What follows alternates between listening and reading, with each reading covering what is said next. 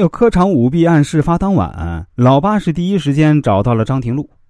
那本来张廷禄是怎么也不敢说红石是幕后主谋的，但老八是如同未卜先知一般，循循诱导，搬出了张廷禄的哥哥张廷玉，编造现在朝野议论纷纷，泄露考题肯定与张廷玉有关系。言下之意是，你不这样说，已经牵连到你哥哥张廷玉，甚至有可能毁了他的一世清白。等于是你们张家这一代都跟着完蛋了。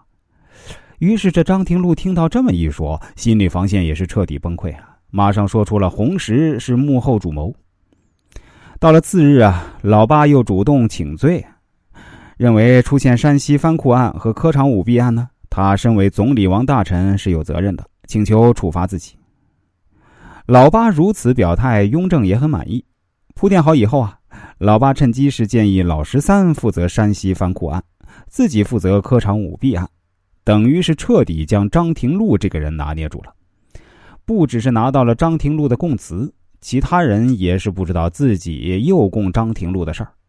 可以说，老八这个人在科场舞弊案中的行为啊，很是可疑。至于为什么这样呢？我们再来看看后来老八是怎么诱导红石参加八王议政和刺杀弘历的，想必就明白了。老八诱导红石参加八王议政的时候啊，为了使红石放松警惕，先是烧掉张廷禄的供词，然后又循循诱导，让红石振作起来，自己就是他的指路人什么的，会助他夺嫡。然后红石就答应了参加八王议政。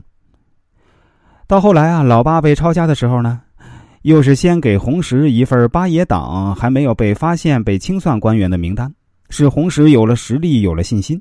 然后又是一步步的铺垫，最后说这雍正不久将要下世，让弘石赶紧出其不意的刺杀掉弘历，才可以夺嫡成功。最后弘石果然被忽悠的这么干了，因此啊，雍正是痛下决心，狠心刺死弘石。那可见老八这人在蛊惑人心上的确有一套，弘石是一次又一次的被他利用。那再说两个细节啊，关于老八诱导弘石参加八王议政的剧情中啊。老八到红石府上时，红石是避而不见，直接对管家说：“去说我不在。”等到老八说起让他振作起来、争口气时啊，红石马上明白老八是想让他去夺嫡，所以故意说：“八叔啊，你打小对我好，我也知道，但侄儿也不是小孩子，您的心思啊，我也多少知道点您就饶过侄儿吧，让侄儿安安生生过几年快活日子得了。